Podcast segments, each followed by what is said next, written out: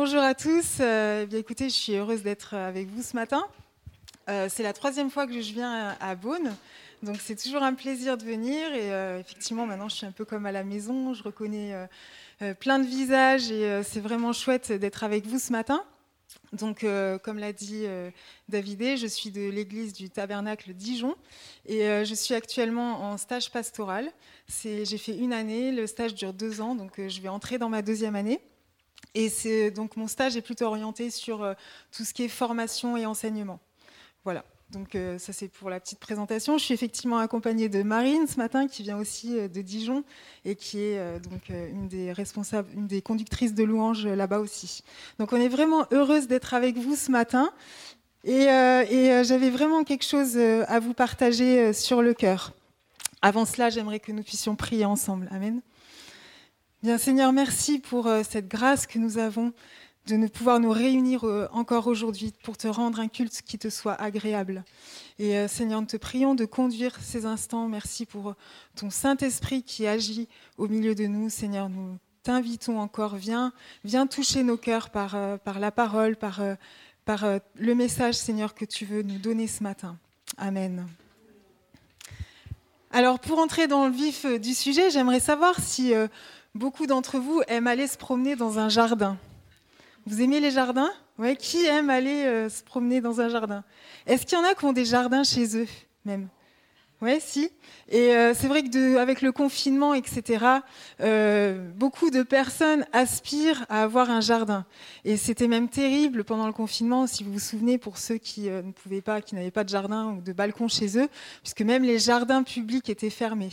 Et on se rend compte vraiment de l'importance du jardin, finalement.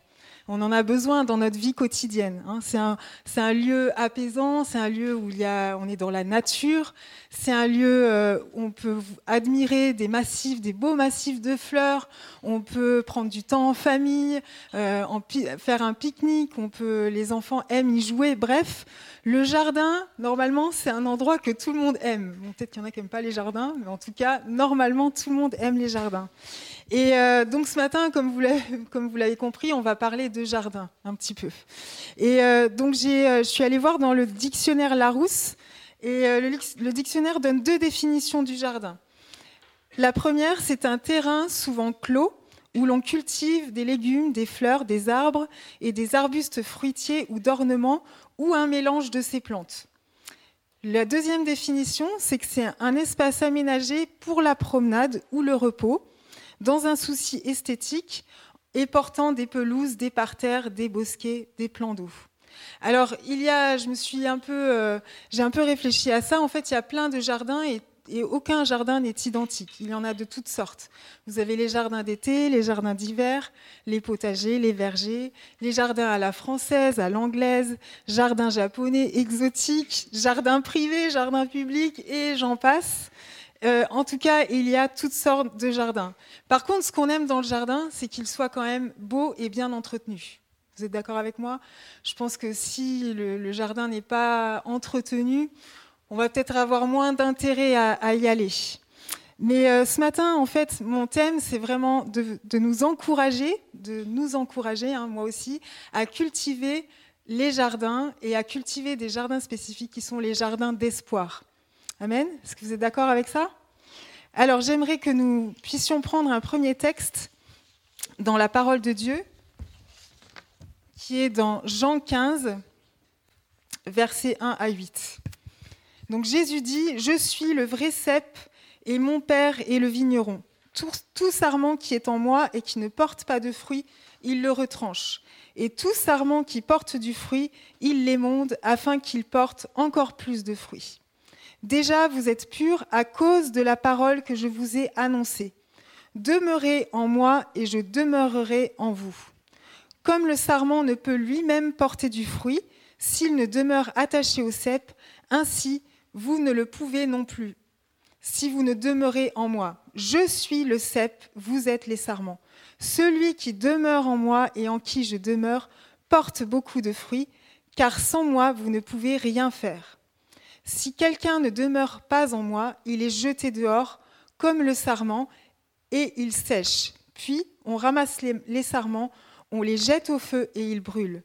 Si vous demeurez en moi et que mes paroles demeurent en vous, demandez ce que vous voudrez et cela vous sera accordé. Si vous portez beaucoup de fruits, c'est ainsi que mon Père sera glorifié et que vous serez mes disciples. Amen. Alors j'aimerais m'arrêter déjà sur ce verset, ce dernier verset, et euh, vous le citez aussi dans la Bible second, dans la version second 21. Ce qui manifeste la gloire de mon Père, c'est que vous portiez beaucoup de fruits. Vous serez alors vraiment mes disciples. La, la version second 21 rajoute vraiment mes disciples. Alors ce matin, on va parler de cultiver euh, les jardins d'espoir. Et les cultiver, c'est la conséquence, ça va être qu'on va porter du fruit. Et Jésus hein, nous dit que euh, nous encourage à porter du fruit. Alors dans le, dans le mot grec porter veut dire, enfin c'est le mot grec c'est féro, et euh, dans, dans, ce, dans, cette racine de, de mots, il y a l'idée de porter soi-même, mais il y a aussi l'idée de transporter quelque chose. Et c'est un petit peu ce qu'on va voir aujourd'hui. Et concernant le mot fruit, si vous portez du fruit, le fruit c'est carpos, ça peut être le fruit des arbres, le fruit des vignes, le fruit des champs. Euh, alors bien sûr ici on a le, thème de la vigne, mais ça peut être toutes sortes de fruits que nous pouvons euh, porter. Alors si l'on regarde dans une perspective biblique, finalement tout commence pour l'homme dans un jardin.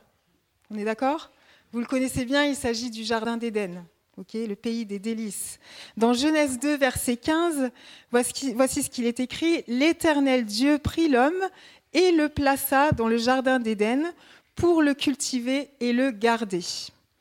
C'est Dieu, créateur de toutes choses, qui a choisi en fait un jardin pour que l'homme y vive. Alors s'il a décidé de faire vivre l'homme dans un jardin, c'est parce qu'en fait, cet homme, ce jardin, c'est l'endroit idéal pour l'homme. Vous êtes d'accord avec ça? Mais il l'a mis dans ce jardin, non pas pour qu'il s'assoie sur un transat et puis qu'il regarde les petits oiseaux passer, non. Il l'a mis dans un jardin pour deux missions. Celui de le cultiver, c'est-à-dire de travailler la terre, hein, afin qu'elle produise du fruit, afin de faire pousser toutes sortes de fleurs, de plantes et d'arbres, mais aussi celle de la garder, c'est-à-dire d'en prendre soin, de veiller sur elle, de veiller sur ce jardin, de le protéger peut-être des attaques qui viennent de l'extérieur, de le protéger de la destruction. Mais l'aspect le plus important de ce jardin, le jardin d'Éden, c'est que l'homme, à l'époque, à ce moment-là, était en relation permanente avec Dieu. Il vivait littéralement dans la présence de Dieu. Alors nous connaissons bien la suite. Hein. Euh, il y a eu la chute. Adam et Ève ont, péché, ont désobéi, et par leur péché, eh bien, euh, Dieu les a chassés de ce jardin. La conséquence, c'est qu'ils ont été mis dehors du jardin. Il les a chassés de sa présence, il les a séparés de sa présence. Mais nous savons, bien sûr, nous connaissons encore la suite de l'histoire et nous savons que Dieu avait un plan de rédemption pour nous hein, et qu'il a rétabli euh, cette relation, euh, il voulait rétablir cette relation brisée avec les hommes, et il a envoyé son fils Jésus hein, sur terre accomplir le sacrifice parfait en mourant à la croix afin que la relation qui était brisée entre les hommes et lui-même soit puisse être rétablie. Et par ce sacrifice, eh bien, nous sommes réconciliés avec le Père. Amen. Alors aujourd'hui, Dieu nous appelle à cultiver les jardins d'espoir, mais à cultiver en premier lieu notre propre jardin personnel, c'est-à-dire notre relation intime avec Dieu. Et ensuite, il nous donne la mission d'aller cultiver ce que j'appellerais les jardins d'espoir dans les endroits où il nous a placés. Amen. Alors, j'aime bien votre vision ici à l'église parce que c'est plus près de Dieu, plus près des gens. Et c'est exactement ça en fait. Plus près de Dieu, ça va être cultiver son jardin personnel et, et, plus près des gens, ça va être aller plus loin et cultiver les jardins d'espoir autour de nous. Alors, bien sûr, je vais commencer par ce, premier point. Cultiver son jardin personnel est en fait indispensable dans nos vies. Et euh, le jour où nous avons accepté Jésus comme sauveur et seigneur de notre vie, c'était comme une nouvelle naissance. Et c'est comme si nous avions en fait reçu un nouveau jardin tout beau, tout neuf. Et ce jardin, nous sommes appelés à le cultiver et à le garder. Alors, il y a trois choses vitales dans un jardin. Il y a tout d'abord il faut une bonne terre.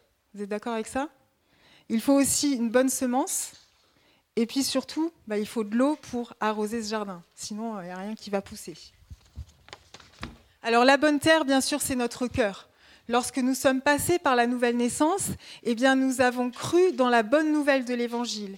Nous nous sommes repentis de nos péchés, nous sommes passés d'un sol mauvais, sec, improductif, qui nous menait à la mort, en fait, à un sol rempli de vie, productif. Et ce sol rempli de vie, la vie, c'est Jésus lui-même. Il est le chemin, la vérité et la vie. Et il est important de se rappeler que nous sommes enracinés en Jésus. Hein, comme nous dit le texte que nous avons lu dans Jean, nous demeurons, nous devons demeurer en Jésus. Nous sommes attachés, nous sommes enracinés en Jésus. Par la foi et la repentance, notre cœur de pierre est devenu un cœur de chair. Et dans notre cœur, il y a cette bonne terre qui est indispensable pour recevoir la bonne semence. Alors bien sûr, à nous de travailler cette terre régulièrement. Hein, cultiver le jardin, c'est aussi travailler la terre.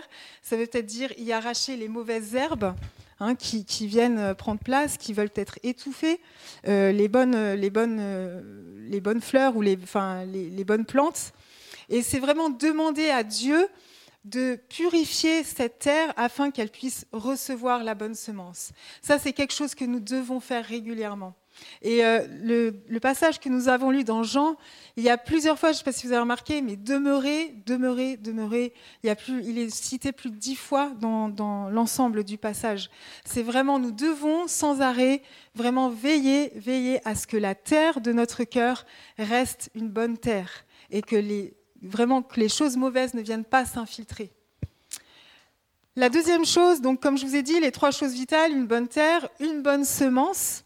La semence, on connaît la parabole du semeur, mais la semence, c'est vraiment la parole de Dieu. Nous savons que la semence qui vient de la parole de Dieu va produire du fruit et du bon fruit. Et j'aimerais même dire que seule la semence qui vient de la parole de Dieu va produire du fruit. Le reste ne produira pas de fruit, en fait. Et euh, il y a beaucoup de choses de la parole de Dieu que, Dieu a semées dans nos cœurs et que nous semons aussi, euh, que nous pouvons cultiver dans notre cœur. Mais j'aimerais citer ici simplement les trois, peut-être les trois semences, peut-être les plus importantes, et les prendre même dans l'ordre de l'épître euh, aux Corinthiens la semence de la foi, la semence de l'espérance et la semence de l'amour. Amen. Nous devons cultiver, il est important euh, de cultiver ces graines dans nos vies. La, semence de la foi, la graine de la foi, la Bible nous parle euh, du grain de sénévé. Je pense que vous connaissez tous hein, le grain de moutarde. Et elle nous dit que si notre foi est de la taille d'un grain de sénévé, nous pourrions déplacer des montagnes ou bien dire à un arbre de se déraciner et de se jeter dans la mer. En fait, le grain de sénévé, c'est la plus petite graine qu'il soit, mais elle va faire pousser un arbre qui peut être plus grand que nous. Et il est important que nous puissions cultiver dans nos vies cette graine de la foi. Cette graine de la foi, pas une graine qui ressemble à la foi, hein, qui serait peut-être plutôt de la religion plutôt que de la foi, mais vraiment cette graine de foi qui est pure, authentique et véritable. Amen. Et euh, qu'est-ce que c'est que cette foi? Eh bien, nous le savons, hein, c'est la foi en Jésus, en qui il est. Il est notre Sauveur, il est notre Seigneur, et en ce qu'il a fait pour chacun d'entre nous, il est mort à la croix et il est, nous savons aussi la foi en sa résurrection, il est ressuscité au troisième jour. Amen. Ça, c'est vraiment une graine importante que nous devons cultiver dans nos, dans nos cœurs et dans nos vies. La deuxième graine, c'est la graine de l'espérance c'est la graine de l'espérance en l'éternel, l'espérance qu'un jour nous serons réunis avec lui, l'espérance que Jésus reviendra comme nous l'avons chanté et que nous serons réunis pour l'éternité. Amen. Et même dans les moments difficiles que nous pouvons traverser, si nous cultivons cette graine de l'espérance, mes amis, nous pourrons tout surmonter. Et si nous demeurons en Jésus, Jésus notre espérance, eh bien, nous pourrons tout surmonter. Le, verbe demeurer veut dire aussi s'attendre à quelqu'un. Euh, et, c'est important, nous nous attendons à l'éternel. Amen. J'aimerais juste citer ici euh, le verset de, deux versets de Jérémie, euh, chapitre 17, versets 7 et 8, qui dit Béni soit l'homme qui fait confiance à l'Éternel et qui place son espérance en lui. Il ressemble à un arbre planté près de l'eau qui étend ses racines vers le cours d'eau. Il ne s'aperçoit pas de la venue de la chaleur et son feuillage reste vert. Lors d'une année de sécheresse, il ne doute, il ne redoute rien, pardon, et il ne cesse pas de porter du fruit. Amen. La graine de l'espérance, c'est la graine totale de la confiance totale en Dieu. La confiance qu'il tient tout entre ses mains et que tout, nous aurons une fin heureuse en fait. Hein. C'est une happy end à la fin. Hein. Nous pouvons passer par des moments difficiles, par des moments d'épreuve, par des moments de sécheresse, mais lorsque la graine de l'espérance est cultivée dans nos cœurs, alors nous allons porter du fruit malgré les circonstances. Ça, c'est vraiment important. Mais j'ai envie de dire, la semence la plus importante que nous devons cultiver dans notre cœur, c'est la semence de l'amour, n'est-ce pas? C'est la caractéristique même de Dieu. Dieu est amour. Dieu nous a créés parce qu'il nous aimait.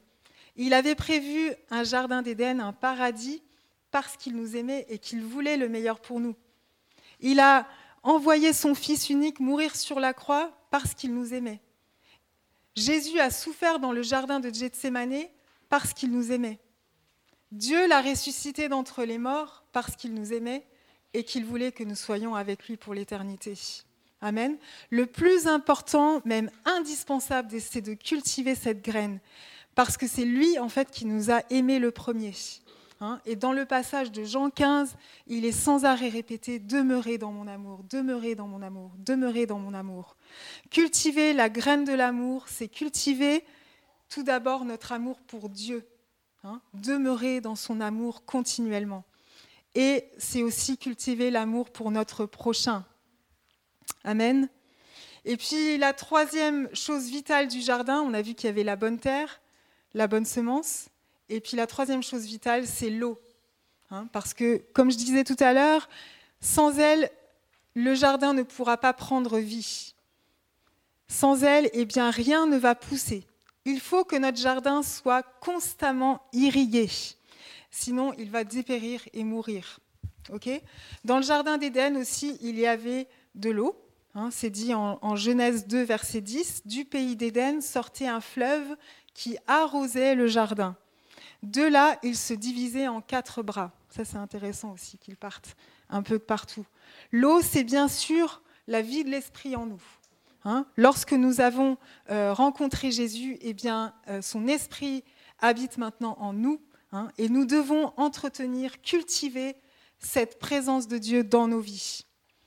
Euh, la présence de Dieu, nous la cultivons au quotidien. Alors, comment est-ce que nous la cultivons? Eh bien, par la méditation de la parole de Dieu, par la prière, par la louange, par l'adoration. Et cette présence de Dieu, c'est cette eau vive qui va faire pousser les bons fruits aussi. Notamment, quel fruit? Le fruit de l'esprit, n'est-ce pas? Le fruit de l'esprit, on peut, vous connaissez certainement ce passage de Galates 5, 22. Mais le fruit de l'esprit, c'est l'amour, la joie, la paix, la patience, la bonté, la bénignité, la fidélité, la douceur, la tempérance. Alors bien sûr, hein, nous ne sommes pas arrivés encore, nous sommes en, train de cultiver tout ça, hein, on est d'accord? On est en chemin, mais euh, le Saint-Esprit nous aide et nous soutient hein, pour avancer euh, dans, cette, euh, dans cette relation d'intimité. L'intimité avec le Saint-Esprit est importante pour que notre jardin puisse être un jardin bien arrosé et bien irrigué. Amen. Alors le but final, c'est pas d'avoir un beau jardin et puis de rien en faire. D'accord? Le but, c'est que la présence de Dieu que nous cultivons au quotidien, nous puissions aussi la porter sur nous, mais aussi la transporter. Hein, comme le, mot dit euh, porter, euh, féro, c'est porter et transporter. Et Dieu nous appelle à porter et à transporter sa présence afin que nous puissions porter du fruit là où nous allons. Et il est important de se rappeler que si nous ne cultivons pas, premièrement, la présence de Dieu dans nos vies, alors alors nous ne pourrons pas porter la présence de Dieu. Et si nous ne portons pas la présence de Dieu, nous n'allons pas pouvoir la transporter. Vous êtes d'accord avec ça? Et Jésus nous encourage à porter du fruit, c'est-à-dire à cultiver des jardins autour de nous, là où nous allons. Nous allons. Ce que j'appellerais des jardins d'espoir. En fait, ce terme, euh, il m'a beaucoup interpellé. On a eu une formation, une semaine de formation pastorale euh, au mois de juillet, euh, et, donc un des orateurs a, donné ce terme, et j'ai vraiment eu envie de, ça m'a interpellé, j'ai creusé un peu, et puis quand je pensais, je priais pour, pour ce matin, j'avais vraiment tout le temps ce mot qui revenait, jardin d'espoir. Et je crois que Dieu nous encourage à vraiment cultiver des, des jardins d'espoir autour de nous que les autres puissent bénéficier de ce que nous avons reçu, qu'ils puissent bénéficier de cette présence que nous avons en nous. Et nous sommes appelés à être nous-mêmes un jardin où d'autres vont venir se reposer, ils vont venir se ressourcer, trouver la paix, trouver la consolation, mais surtout aussi trouver le chemin vers Jésus et vers le Père. Amen. Et nous sommes vraiment appelés à être comme des potagers ou des vergers où d'autres vont venir déguster nos bons fruits. Nous sommes porteurs de la présence de Dieu là où nous allons. Et cette présence de Dieu va nous permettre de cultiver ces jardins. Et c'est ce que j'aimerais aborder maintenant, c'est vraiment la deuxième partie, plus près de Dieu, ça c'était la première, plus près des gens, eh bien c'est cultiver ces jardins d'espoir. On peut prendre de nouveau le, le, passage dans Jean et aller un petit peu plus loin au verset 16. Il est dit, ce n'est pas vous qui m'avez choisi, mais moi qui vous ai choisi. Et je vous ai établi, si on se rappelle bien, Dieu a aussi établi Adam dans le jardin d'Éden. je vous ai établi afin que vous alliez, et non pas que vous restiez, et que vous portiez du fruit et que votre fruit demeure, hein, que votre fruit soit éternel. Alors, cultiver les jardins d'espoir, c'est déjà les cultiver sur le plan individuel. Il y a des jardins spécifiques à chacun que Dieu veut que nous cultivions. Alors nos jardins sont différents selon les vies que nous avons, selon le contexte dans lequel nous vivons, et nous, nous allons même pas forcément cultiver les mêmes plantes, les mêmes arbres ou les mêmes fleurs que les autres. D'accord? Mais ce qui est sûr, c'est que si nous cultivons ce que le Seigneur nous a demandé de cultiver, alors nous allons pouvoir répondre aux besoins de notre entourage et nous allons être vraiment en bénédiction pour de nombreuses personnes. Alors je me suis un peu intéressée à, des exemples, je me suis dit dans la Bible, est-ce qu'il y a des exemples de jardins d'espoir? En fait, j'en ai trouvé plein et je pense qu'on on va pas tous les citer ce matin, mais il y a plein de gens dans la Bible qui ont cultivé leur jardin d'espoir.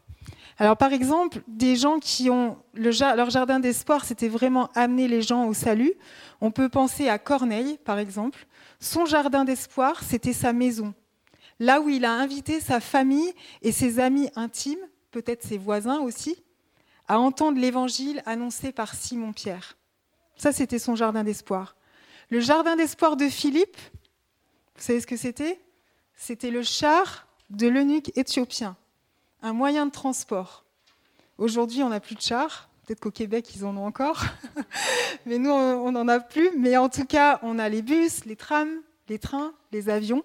OK Et euh, Philippe a annoncé la bonne nouvelle à cet Éthiopien et il l'a baptisé aussi directement. Hein. ça a été euh, tout d'un coup. OK Le jardin d'espoir de Matthieu, c'était sa table où il a invité Jésus et ses collègues collecteurs d'impôts. Hein, dans Matthieu 9, verset 10, il est dit, comme Jésus était à table dans la maison, beaucoup de collecteurs d'impôts et de pêcheurs vinrent se mettre à table avec lui et avec ses disciples. En fait, il a invité ses collègues de boulot. D'accord? Le jardin d'espoir de Paul et Silas, eh c'était une prison. Hein. Ils ont pu être le canal par lequel le gardien de prison et sa famille ont été sauvés. Il y a aussi le jardin d'espoir de Dorca. C'était la ville de Jaffa et la communauté associative des femmes. Hein. on sait qu'elle œuvrait pour les pauvres et qu'elle avait un bon témoignage. Et si on pense à cette, à cette histoire, on pourrait dire que, vous savez, qu'elle Pierre est venu, elle il l'a ressuscité. Le jardin d'espoir de Pierre, c'était en fait la chambre de Dorca.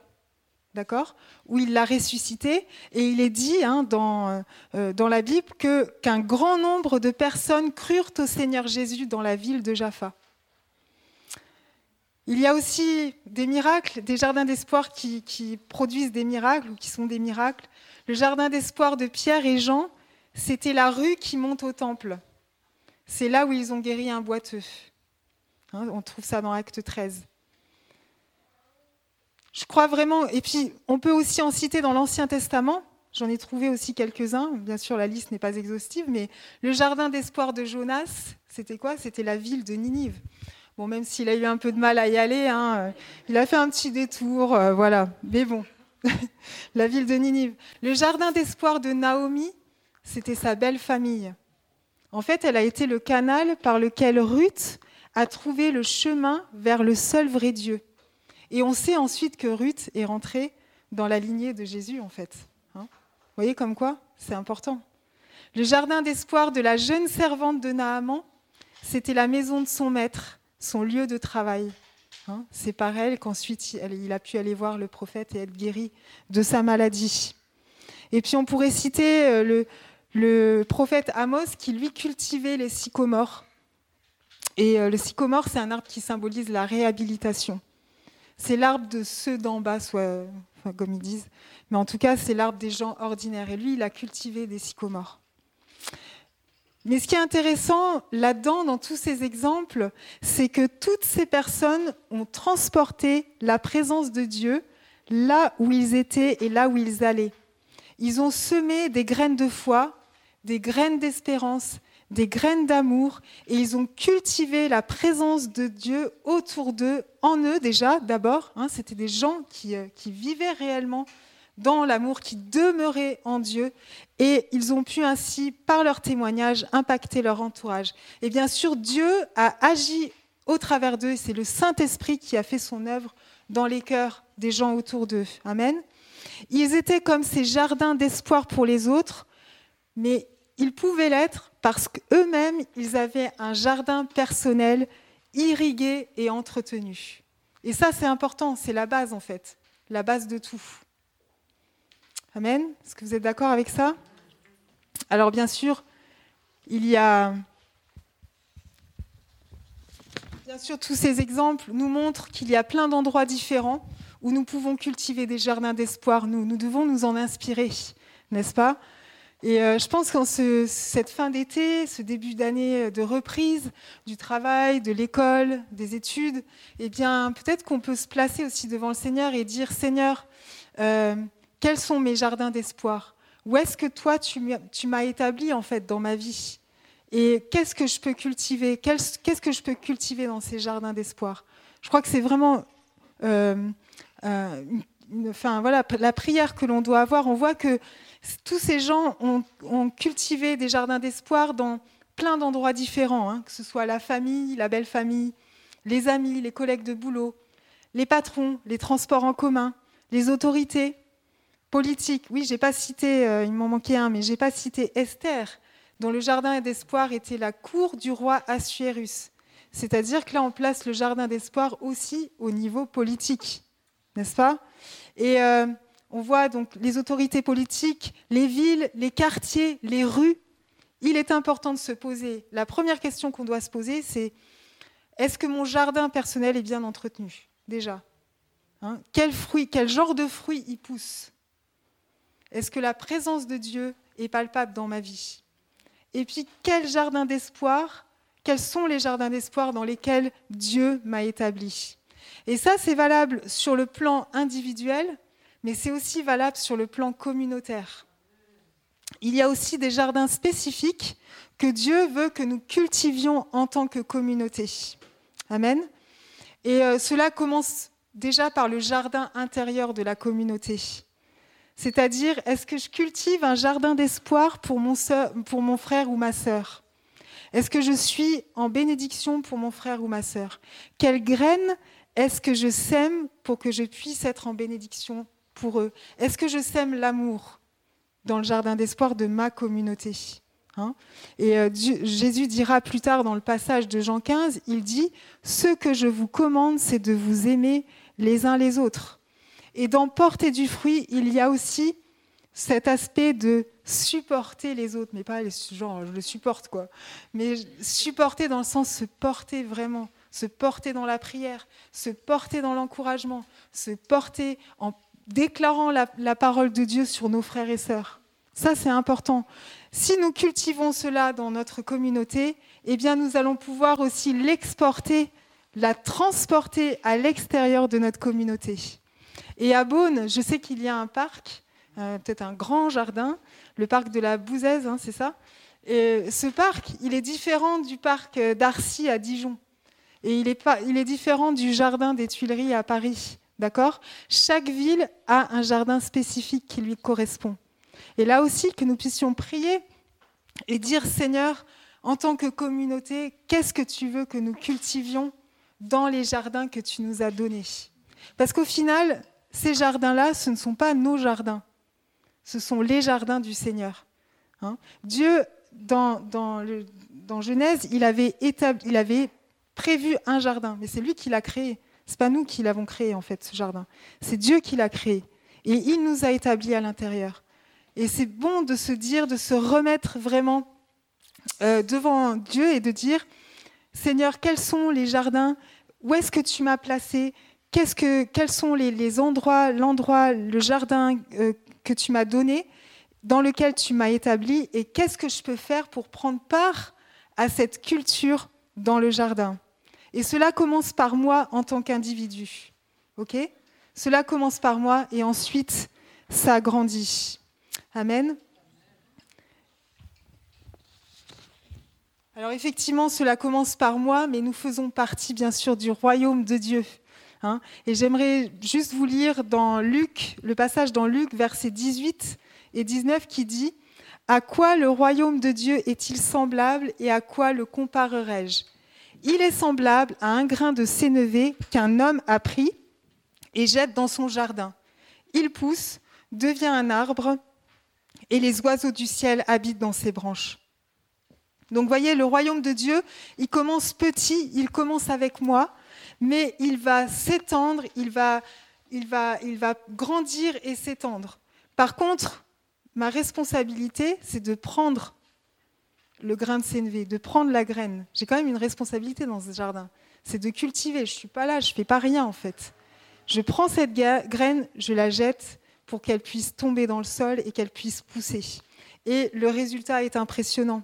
Hein. le résultat, c'est que les oiseaux du ciel habitent dans ces branches. C'est-à-dire des gens de tous horizons, de toutes nations viennent, viennent faire leur nid dans les branches de cet arbre. Alors bien sûr, euh, on pourrait parler, et je pense qu'il est important de parler de Jésus, hein, parce que ce sont des jardins d'espoir. L'espoir, c'est quoi? En fait, l'espoir, c'est Jésus, d'accord? Alors lui aussi, quand il était sur Terre, il avait beaucoup, il a eu beaucoup de jardins d'espoir. J'en citerai quelques-uns, mais euh, la liste n'est pas exhaustive. La piscine de Bethesda, où il guérit un paralytique. Le pays des Gadaréniens, où il va chasser les démons de deux personnes qui sortent des sépulcres. La ville de Capernaum, où il guérit le serviteur du centenier. Le puits en Samarie, où il apporte la bonne nouvelle à la Samaritaine, qui à son tour va cultiver un jardin d'espoir dans sa propre ville. Hein la, maison de Zachée, où il pardonne les péchés de ce collecteur d'impôts, le tombeau de Lazare, où il le ressuscite, la croix même, c'est un jardin d'espoir parce que il offre le salut à un brigand. D'accord? Finalement, les jardins que nous cultivons sont les jardins où Jésus est l'espoir. Pourquoi? Parce que c'est par lui seul que nous avons accès au Père et que nous avons la vie éternelle. Lui-même est passé par deux jardins bien spécifiques afin que nous soyons réconciliés avec Dieu. Il est passé premièrement par le jardin de Gethsemane, pressoir à huile. C'est le jardin de la souffrance présente et à venir. Il savait ce qu'il attendait. Hein. C'était le jardin du renoncement, de l'obéissance, mais aussi d'une communion intense avec le Père il cultivait vraiment sa relation intime avec Dieu à ce moment-là.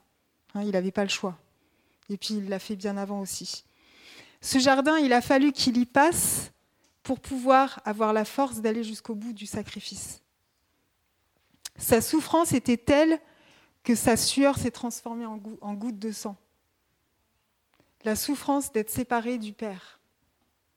Et euh, je me disais en préparant ça, est-ce que nous aussi, nous souffrons quand nous nous éloignons, nous ne cultivons pas notre relation intime avec Dieu? Est-ce que nous souffrons aussi de ne pas être en relation? Dieu souffre, lui, mais nous aussi. Nous ne devons pas négliger, vraiment, nous ne devons pas négliger notre relation intime avec Dieu, avec le Saint-Esprit. Le deuxième jardin par lequel il est passé, c'est le jardin du tombeau. Il est dit dans Jean 19, versets 41-42, Or il y avait un jardin dans le lieu où Jésus avait été crucifié, et dans le jardin un sépulcre neuf où personne encore n'avait été mis. Ce fut là qu'ils déposèrent Jésus à cause de la préparation des Juifs, parce que le sépulcre était proche. Le jardin du tombeau, c'est le jardin de la mort, le jardin des ténèbres, le jardin de la séparation, du silence. Mais j'ai une bonne nouvelle, c'est aussi le jardin de la résurrection. Amen. Et c'est même intéressant de voir que Jésus est apparu pour la première fois à quelqu'un, enfin une personne, Marie de Magdala en, l'occurrence, après sa résurrection, la première fois qu'il est apparu, c'est dans ce jardin-là, c'est dans le jardin du tombeau. C'est pour dire, regardez, là où il y avait plus d'espoir, moi j'apporte la vie. Là où il y avait la mort, moi j'apporte la résurrection. Bien plus, je suis moi-même la résurrection et la vie. Amen. Et la mort maintenant n'a plus aucun pouvoir. Je suis là, je suis ressuscité, et par ma résurrection, tous ceux qui croient en moi ont la vie éternelle. Amen. C'est pas beau ça? C'est chouette, hein? Et c'est cette résurrection de Christ, en fait, que nous devons cultiver à notre tour dans nos jardins d'espoir. Et c'est cette culture-là qui va produire du fruit éternel. Ce fruit éternel, c'est que des hommes et des femmes passent de la mort à la vie, des ténèbres à la lumière. Amen. En fait, ces, jardins d'espoir que nous cultivons, ce sont des jardins de résurrection. Amen. Et tous les jardins, j'ai envie de dire, tous les jardins dans lesquels nous allons arriver, il y aura des sépulcres. Il y aura des sépulcres dans tous les jardins où nous allons arriver. Et pour beaucoup de personnes, tout est mort, il n'y a pas d'espoir mais par l'Esprit de Christ qui habite en nous, nous allons pouvoir faire sortir ces personnes de ces sépulcres. Comme Jésus lui-même, hein, j'ai dit tout à l'heure, comme Jésus lui-même est allé au tombeau de Lazare, il y est allé, il est allé. Et Jésus appelle aussi ces personnes. Jésus appelle ces personnes. dans les jardins d'espoir, Dieu a déjà préparé la terre, les cœurs pour que les personnes puissent recevoir la bonne nouvelle. Hein, il a déjà préparé les choses d'avance. Alors nous aussi, allons dans ces jardins d'espoir, allons vers ces, tombeaux, allons apporter l'espoir, le Christ ressuscité. Amen. Est-ce que ça vous encourage ce matin? Moi, ça m'encourage vraiment et euh, à pouvoir vraiment me dire quels sont mes jardins d'espoir. Quels sont, où est-ce que je suis placée? À la rentrée, est-ce que j'ai peut-être des nouveaux jardins d'espoir aussi qui vont s'ouvrir à moi? Et comment est-ce que je vais pouvoir faire passer des, hommes, des femmes de la mort à la vie, que ces jardins soient des jardins de résurrection. Amen. Alors j'aimerais dire euh, quand même qu'il y a des, semences qui se font dans la souffrance et dans les pleurs. Et il y a des choses euh, que nous ne verrons pas forcément porter du fruit tout de suite. J'avais vraiment cette pensée cette semaine, peut-être pour quelqu'un ici, pour plusieurs, en tout cas pour moi aussi je l'ai. Mais euh, ce qu'il faut, c'est nous attacher à la parole de Dieu. Dans le psaume 126, verset 5, il est dit Ceux qui sèment avec larmes moissonneront avec chant d'allégresse. Alors peut-être que ce matin, tu as pleuré récemment, ou même plusieurs fois en semant une graine, une graine de foi, une graine d'amour, une graine d'espérance. Peut-être que cette semence t'a coûté cher, peut-être que tu étais même à deux doigts de ne pas semer et de ne pas cultiver. Peut-être que tu ne l'as pas fait, mais ce n'est pas grave parce que tu peux avoir une autre occasion de le faire.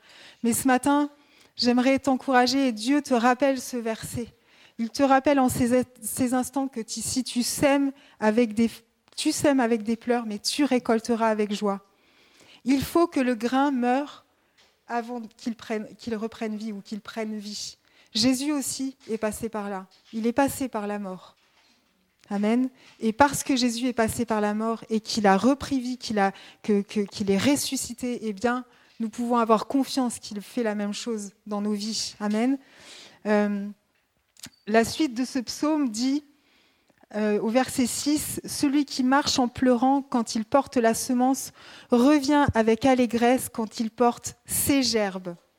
Et j'ai envie de dire, tu porteras tes propres gerbes, en fait. Tu vas les porter avec fierté, avec honneur, mais aussi avec humilité de voir la manière dont Dieu a fait le miracle dans ta vie et dans la vie de ceux qui t'entourent. Amen.